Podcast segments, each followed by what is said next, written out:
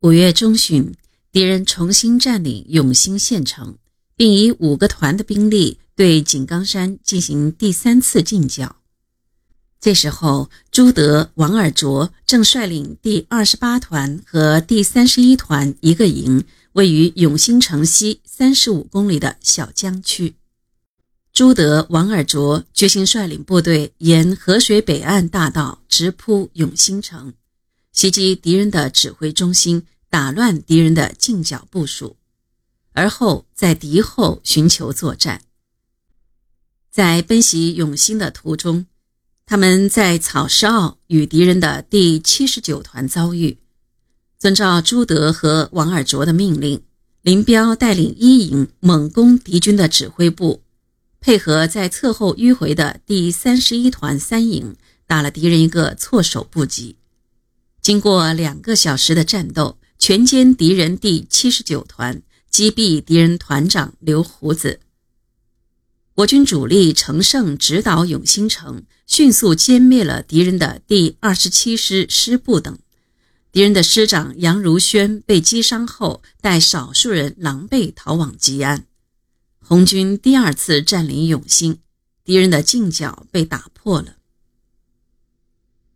六月中旬，江西敌军又调集第九师、第二十七师共五个团，以第九师师长杨池生为总指挥，对井冈山根据地举行第四次进剿。湘敌第八军第二师也从西侧威胁着井冈山。毛泽东、朱德根据湘敌较强、赣敌较弱的情况。制定了对湘军取守势、对赣军取攻势的策略，并提出了“敌进我退、敌驻我扰、敌疲我打、敌退我追”的游击战术。毛泽东和朱德决定，我军主动撤出永兴城，退到根据地的中心区域宁冈，加紧进行作战准备。赣敌进占永兴后，以三个团分两路进犯宁冈。分别进至龙源口和白口。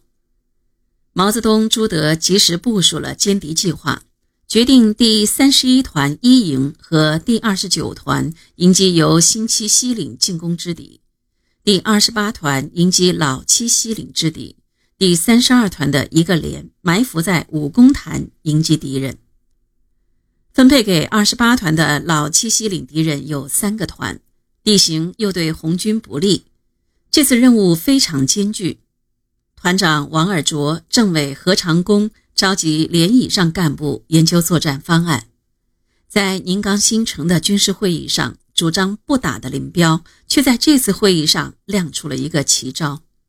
他建议从全团连排干部和党员战士中挑选一部分骨干，配备短火器。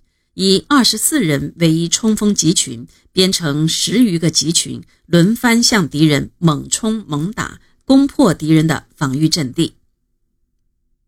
王尔琢采纳了林彪的建议。战斗打响后，第二十八团的十余个冲锋集群用猛烈的火力、快速的动作，接二连三地扑向敌人占据的制高点百步墩。在战斗最激烈、最关键的时刻。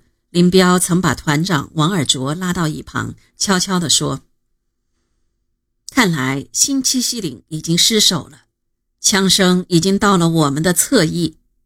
新七西岭一失守，我们将被包围，不如撤退后再做记忆。”这一提议被王尔琢、何长工否定了。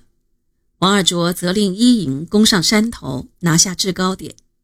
后来，三营也投入了战斗。